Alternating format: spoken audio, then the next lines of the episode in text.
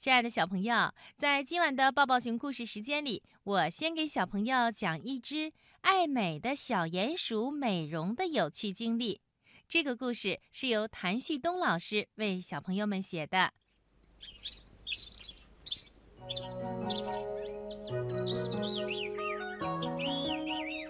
森林里的一个土堆里，住着一只小鼹鼠，可是它的性格非常内向。很少和别人交往，你知道为什么吗？因为鼹鼠觉得它长得很丑很丑，全身的毛是黑褐色的，看起来黑不黑灰不灰的。它的嘴尖尖的，前肢粗大后肢细小。更令它伤心的是，它的那双眼睛特别小，而且呀，它还近视的很厉害。一米远的东西都看不见。有一天早晨，他精神抖擞地从土洞里爬出来，想晒晒太阳，感受一下阳光的温暖。刚刚在土堆上坐下，一只小白兔看见了他，对他说：“喂，你怎么长得这么丑啊？”还有一天下午。他高高兴兴地爬出洞，站在一块高高的岩石上，大声地说：“朋友们，你们谁愿意听听我的新发现吗？”可是没有谁愿意过来听他的故事。几只小动物还远远地朝他指指点点的，不知说些什么，这让鼹鼠很难过。为此呢，鼹鼠啊。大白天都不愿意出来了，它只是藏在土洞里，怕别的动物看到它会嘲笑它。只有到了夜晚，鼹鼠才出来找找东西吃，伸伸胳膊，踢踢腿，活动活动身体。老是在夜晚出来，白天也不敢见朋友，这生活多么的孤独和无趣呀！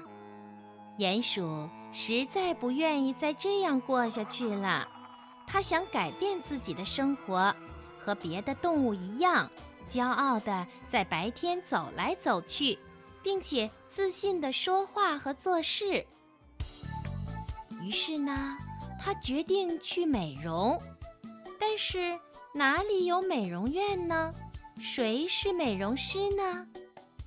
小鼹鼠想了三个晚上都没想出来，他去问妈妈大鼹鼠，大鼹鼠狠狠地训斥了他，说：“我们祖祖辈辈都长这样，你为什么要去美容呢？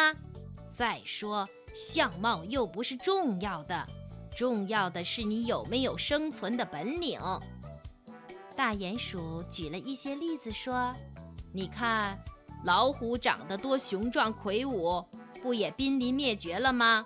还有丹顶鹤，没有谁比得上它的美貌，据说只有一千来只了。要不是人类呼吁对它进行紧急保护，它早就在地球上消失了。妈妈，您别说那么多了。现在关键的问题是，我不能白天出来理直气壮的生活。大鼹鼠觉得儿子的话实在是没有道理，他还是劝说儿子要好好的待在洞里，不要老想着要白天出去。小鼹鼠听得耳朵都起茧子了，他垂头丧气地回到了自己的土洞。他想了想，觉得妈妈说的话也有道理，但是他还是有些不甘心。恰好。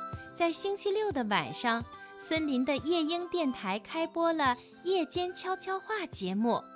主持人夜莺小姐亲切地说：“亲爱的森林和田野里的动物朋友们，我们夜间悄悄话节目从今天起正式开播了，请你们积极地参与我们的节目，我们愿意倾听你们的苦恼，为每一个朋友解答生活的难题。”小鼹鼠一听，赶忙提笔给主持人写了一封信。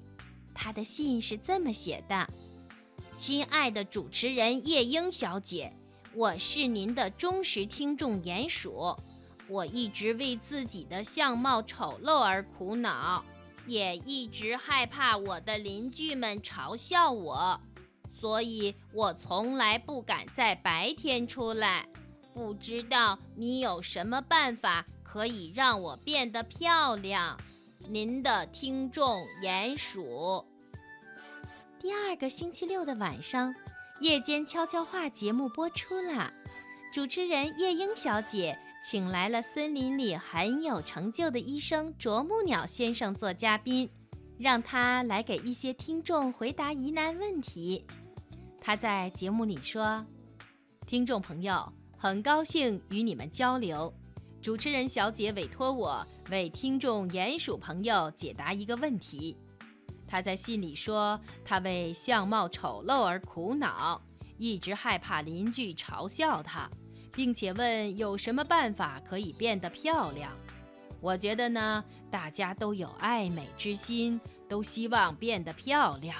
不过，真正的美在心灵，而不是在外表。在森林里，不是每位朋友都长得漂亮，有些朋友其貌不扬，但是能热心助人、勤劳勇敢；而有些家伙空有漂亮的外表。却爱做伤天害理的事情。就拿我来说吧，长得并不出众，有的人甚至嫌我嘴巴长，很难看。可是我决心利用自己的特长，帮助果树除害虫。小鼹鼠听着听着，越听越觉得羞愧，越听越受启发。他从此明白了。真正的美不在外表，是在心灵。于是他来到大鼹鼠妈妈的房间里，说：“妈妈，我决定不做美容了。”